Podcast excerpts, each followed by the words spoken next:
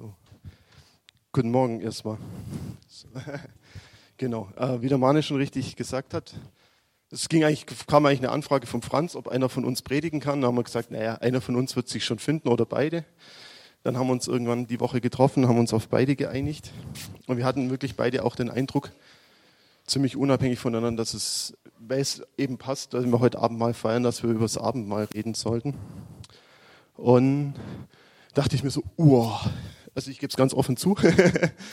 ähm, ich meine, ich habe jetzt schon zwei oder dreimal hier gepredigt. Normalerweise fällt mir das nicht schwer, weil das sind oft Gedanken, die mich schon vier, sechs, acht Wochen vorher beschäftigen und ich meistens nicht mal ein Konzept groß brauche, weil ich es einfach schon so im Kopf drin habe, dass ich einfach das so erzähle.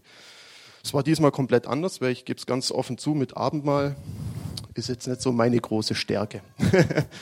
ich meine, ich komme zwar aus dem christlichen Elternhaus und man kennt das schon von klein auf. Ich meine, ich habe mich mit zwölf taufen lassen, spätestens dann habe ich auch Abendmahl genommen. Und man weiß es schon und es steht ja auch klar in der Bibel, dass wir es feiern sollen, aber irgendwie muss ich ehrlich sagen, war das für mich immer schwer. Einfach weil, ich meine, ich bin ein sehr fröhlicher Typ und für mich ist meistens die Stimmung während dem Abendmahl sehr erdrückend. Und ähm, so, uh, ja, ähm, danach gehe ich erstmal zur Seelsorge, dass ich wieder überhaupt aufrecht zur Tür rauskomme, so ungefähr. Also so, das war wirklich mein Empfinden, wo ich oft hatte. Ja, dann kamen Mani und Jordi zu uns zu Besuch und dann ging es über das Abendmahl. Und was ich cool fand, der Mani hat gemeint, er will das nicht auf den Korinther-Text aufbauen, sondern auf Johannes. Und das hat mich extrem angesprochen. Und deswegen möchte ich das jetzt zum Anfang lesen. Und zwar Johannes 6, Vers 53 bis 57. Deshalb sagte Jesus noch einmal, ich sage euch, wenn ihr das Fleisch des Menschensohnes nicht esst und sein Blut nicht trinkt, könnt ihr das ewige Leben nicht in euch haben. Wer aber mein Fleisch isst und mein Blut trinkt, hat das ewige Leben und ich werde ihn am letzten Tag auferwecken. Denn mein Fleisch ist die wahre Nahrung und mein Blut der wahre Trank. Wer mein Fleisch isst und mein Blut trinkt, bleibt in mir und ich in ihm. Ich lebe durch die Macht des lebendigen Vaters, der mich gesandt hat, und ebenso werden alle, die an mir teilhaben, durch mich leben. Ja, Amen. Ähm, hat mich extrem angesprochen und ich habe mich dann eben jetzt die Woche so damit beschäftigt und das erste, was ich total faszinierend fand, ist, der Zeitpunkt, wo das Jesus sagt. Das ist Johannes 6. Kreuzigung ist Johannes 18. Das ist zwölf Kapitel, also einige Zeit, bevor Gott überhaupt oder Jesus überhaupt das Abendmahl gefeiert hat mit seinen Jüngern. Also viel, viel früher sagt er das schon mit dem Blut und dem Brot oder mit seinem Leib. Und als sozusagen als Zeichen nimmt er dann das Brot und das, den Wein dann später oder die Frucht des Weinstockes. Und da dachte ich so, oh, wenn das Jesus so viel früher schon sagt, dann muss es mir ja irgendwo schon wichtig sein. Wenn das nur so ein kleines Ritual wäre, wo er da irgendwo eingeführt hat, sage ich mal, dann würde es ja da noch nicht so drauf betonen. Und dann dachte ich mir so, okay, ja, muss ich mich an die eigene Nase fassen. Anscheinend ist es dir wichtiger, wie ich das vielleicht für mich immer persönlich gesagt habe, okay, ich mache das so. Ich meine, ich habe schon immer regelmäßig im Gottesdienst Abendmahl mitgefeiert, aber so, dass ich es daheim gemacht hätte zum Beispiel, das sage ich ganz offen, habe ich nie gemacht. Es war immer nur maximal im Gottesdienst und das war's.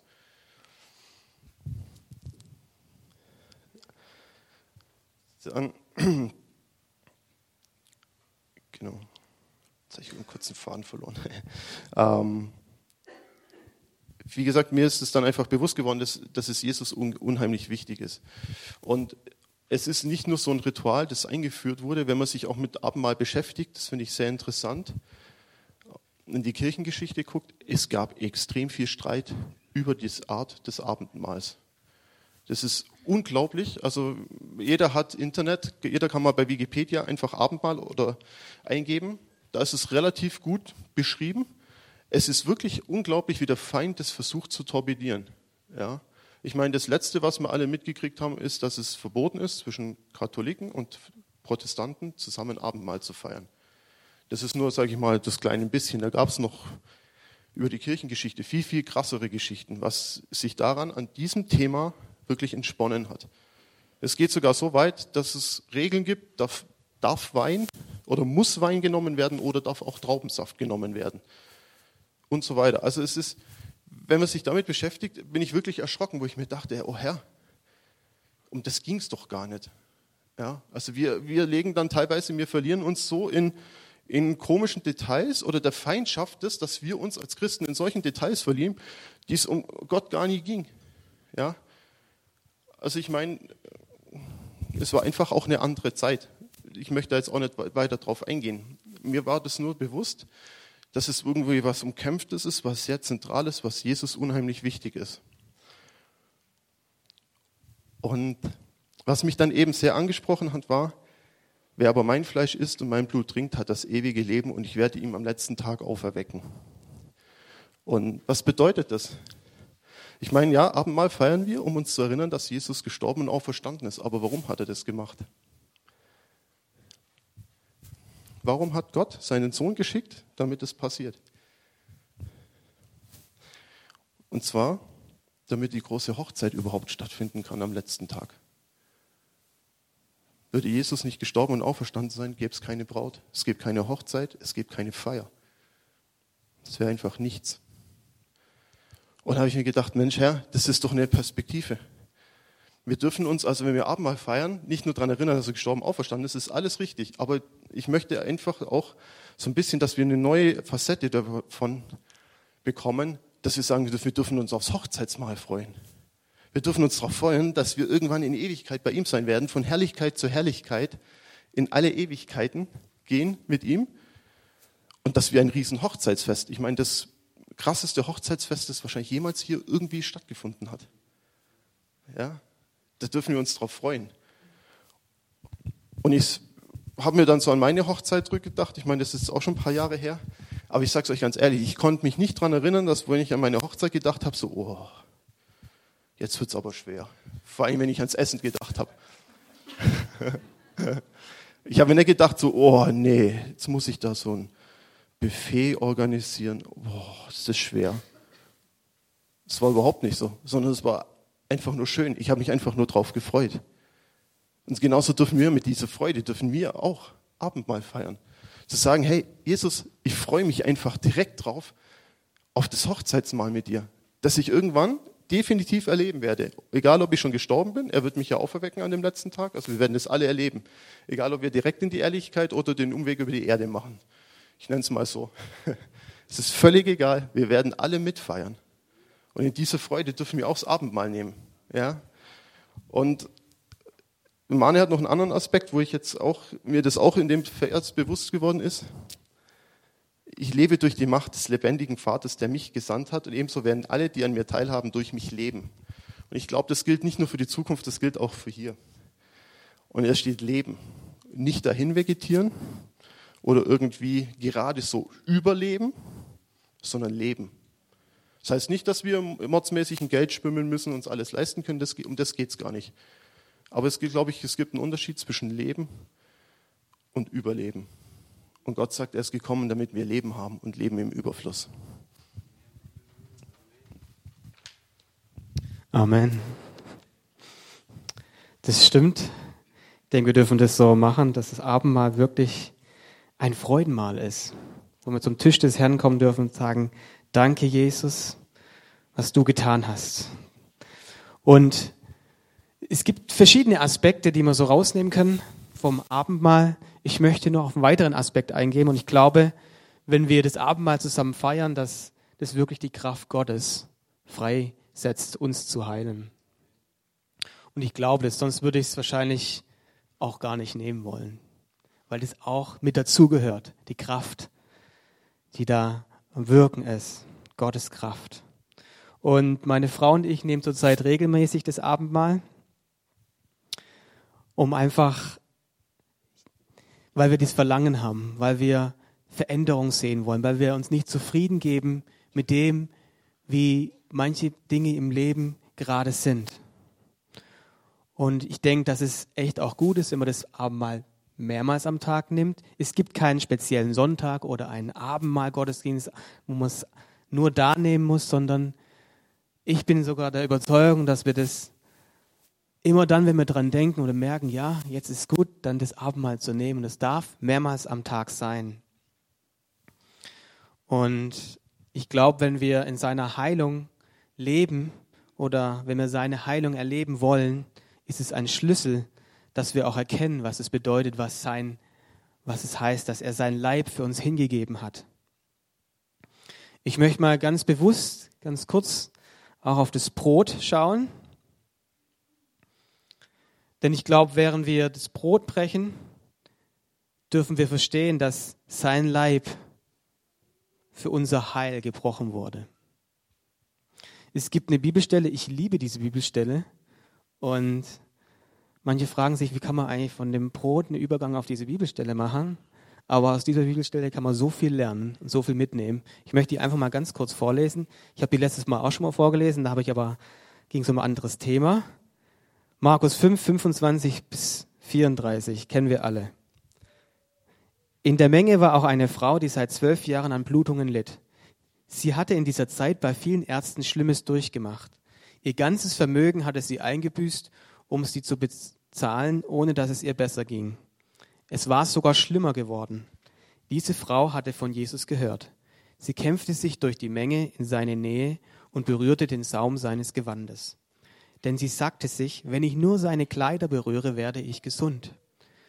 Und im selben Augenblick hörte die Blutung auf und sie spürte, dass sie geheilt war. Jesus merkte sofort, dass eine heilende Kraft von ihm ausgegangen war. Er wandte sich um und fragte, wer hat meine Kleider berührt? Seine Jünger sagten zu ihm, die Menschen umdrängen dich von allen Seiten. Wie kannst du da fragen, wer hat mich berührt? Aber er schaute weiter umher, um festzustellen, wer es gewesen war. Zitternd vor Angst trat die Frau auf ihn zu, denn sie wusste, was mit ihr geschehen war. Sie warf sich ihm zu Füßen und sagte ihm, was sie getan hatte. Und er sagte zu ihr, Tochter, dein Glaube hat dich gesund gemacht. Geh in Frieden, du bist geheilt. Wir haben die Geschichte sicherlich alle schon mehrmals gelesen und wir kennen die. Und da war die Frau, die eben zwölf Jahre lang litt und hat alles Geld für die Ärzte ausgegeben. Und letztendlich war so das Resultat, dass es ihr nicht wirklich besser ging, sondern eher immer noch schlechter. Und ich weiß nicht, vielleicht geht es dem einen oder anderen auch so. Ich denke, ich kann mich manchmal ganz gut mit der Frau so in Verbindung bringen. Ähm, da probiert man vieles aus und irgendwie, hm, und dann vergisst man ganz den Blickwinkel wieder so auf Jesus zu schauen. Und da steht dann, und im selben Augenblick also eigentlich war das so, sofort, nachdem sie das Gewand von Jesus berührt hatte, wurde sie geheilt. Und es gibt einen bekannten Pastor. Ich habe ein paar Auszüge drin, das, da werde ich dann draufkommen. Das ist, der hat auch ein Buch geschrieben, sei es gesund und heil durch das Abendmahl. Joseph Prince. Die einen mögen ihn, die anderen nicht, aber das ist immer so in den christlichen Kreisen. Genau. Nehmen wir es mal einfach so ganz hin. Das ist einfach zur Ermutigung, das mal zu lesen ähm, das macht was mit dir. Und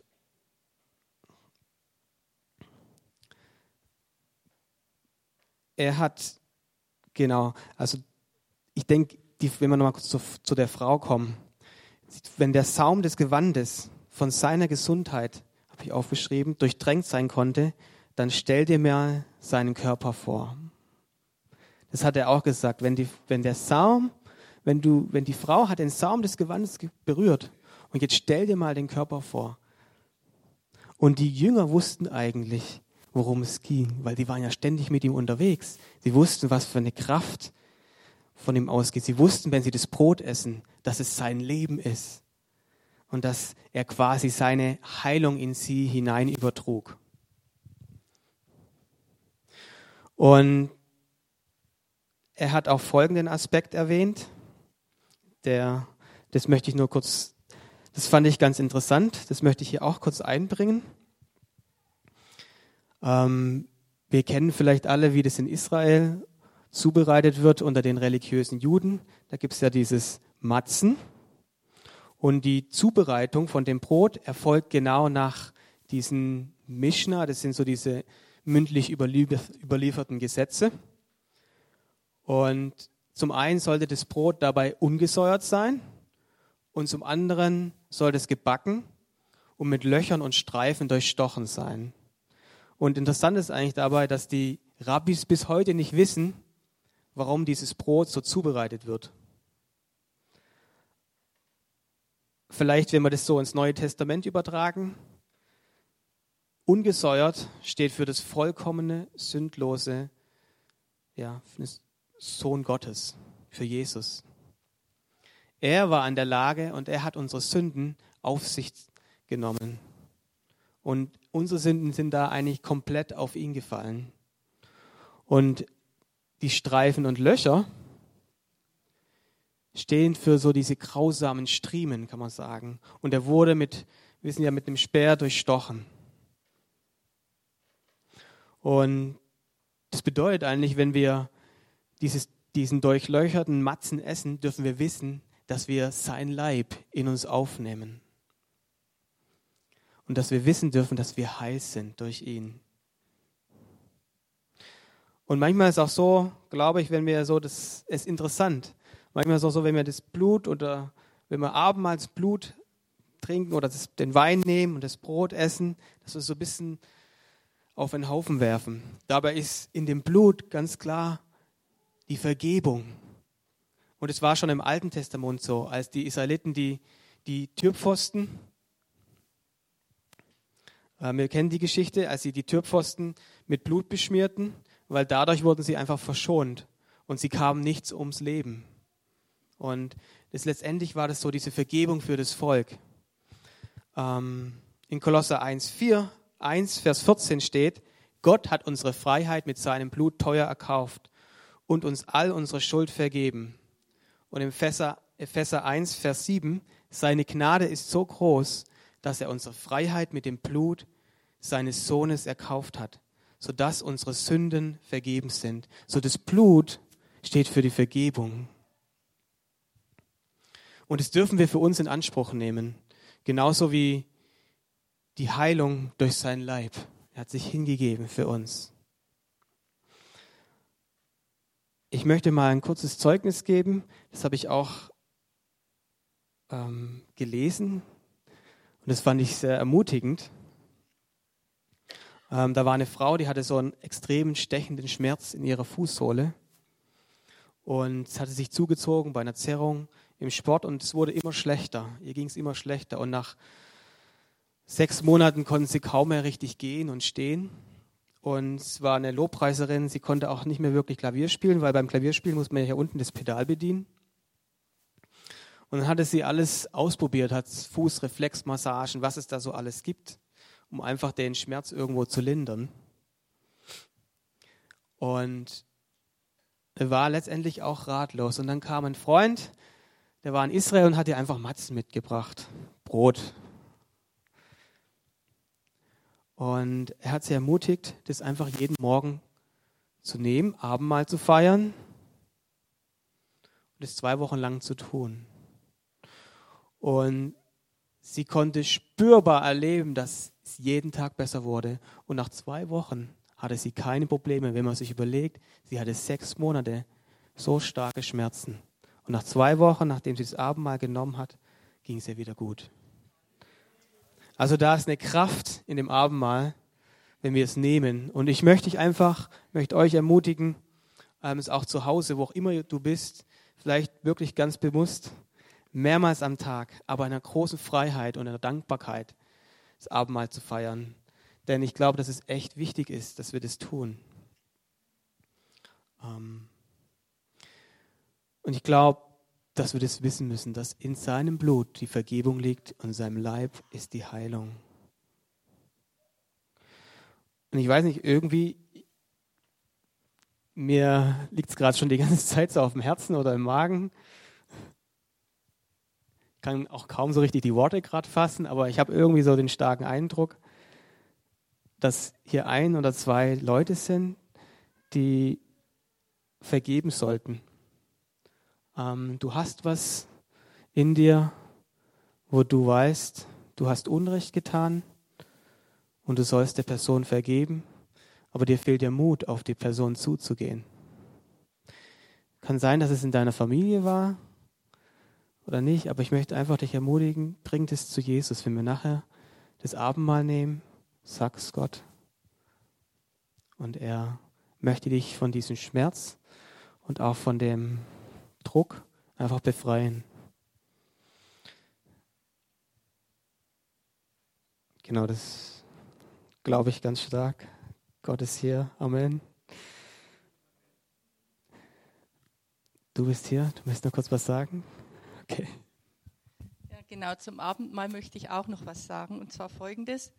Mein Sohn war voriges Jahr, also ein halbes Jahr, schwer krank. Der kam mit Bauchspeicheldrüsenentzündung am Januar ins Krankenhaus, ins Bogenhausener und hatte, äh, war fünf Tage in der Intensiv und wurde schwer mit Antibiotika vollgepumpt. Dann kam er wieder nach Hause, war krankgeschrieben, dann bekam er wieder starke Schmerzen, wollte nicht mehr ins Bogenhausener, haben wir ins rechts der Isar, hat der Bauchspeicheldrüsen äh, äh, also nicht Bauchspeicheldrüsen, sondern dann hat er mit der Gallenblase, hat er schwer Gallensteine gehabt. Dann er, wurden ihm die Gallensteine entfernt und dabei hat man irgendwas falsch gemacht. Jedenfalls hat sich Flüssigkeit in ihm gebildet. Er hat einen Schlauch eingeführt bekommen, war viermal im Krankenhaus. Und da haben wir auch dieses Buch geschenkt bekommen und eine CD. Und als mein Sohn nach Hause kam mit dem Schlauch drin, ich musste jeden Tag dreimal spülen, da hat er gesagt, Mama, ich habe so eine CD und wir machen jetzt diese CD rein. Jeden Tag hören wir uns diese CD an und wir nehmen jeden Tag das Abendmahl. Wurde auch auf der CD besprochen, dass man das Abendmahl nehmen soll. Und wir haben das dann auch wirklich durchgeführt und er ist total geheilt worden, ja. Er ist total, er war so überzeugt von dem auch, er hat es so angenommen, dass er wirklich voll wiederhergestellt wurde. Super, vielen Dank dir, genau. Genial, oder? Das ist gut. Ähm, Franz, vielleicht darf ich dich schon bitten, dass du das Abendmahl vorbereiten kannst. Vielleicht, wir haben hier zwei Tische nämlich aufgestellt, dass man das da so, genau. Jetzt schau vielleicht noch mal ganz kurz deinen Nachbar an. Du darfst ihn auch mal anlächeln. Auch vielleicht ein paar freundliche Worte sagen. Wie zum Beispiel, Jesus liebt dich. Du hast eine schöne Frisur heute. Nein, ähm, wie auch immer. genau. Sag mal zu deinem Nachbar, ich freue mich auf das Abendmahl.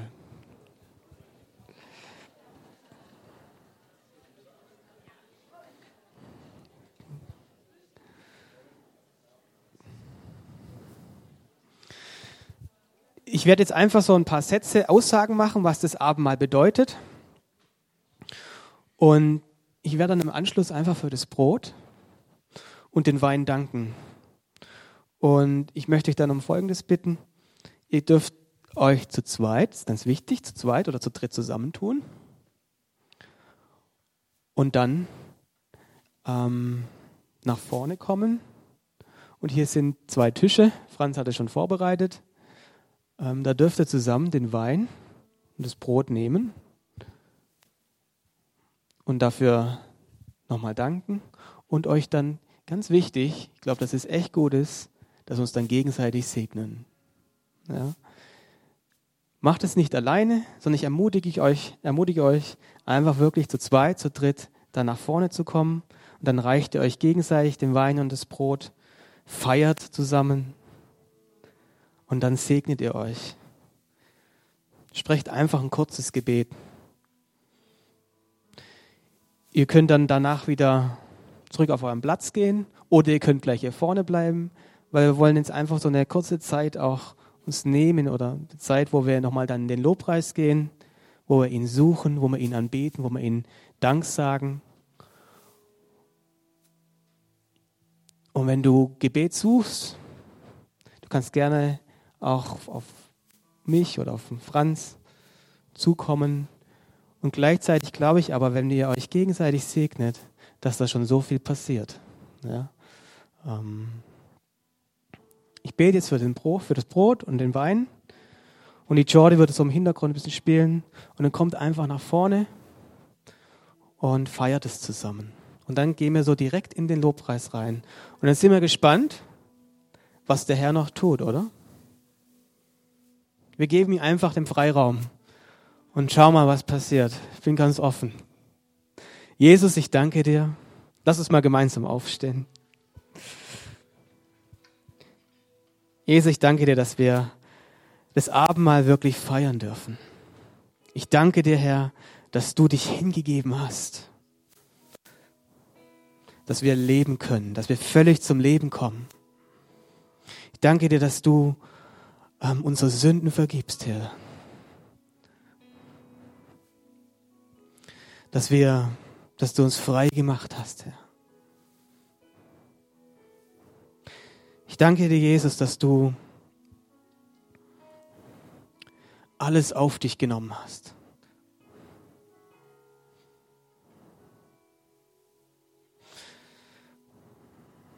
Vater, ich bitte dich einfach, dass du jetzt unsere Herzen berührst, wenn wir zu dir kommen.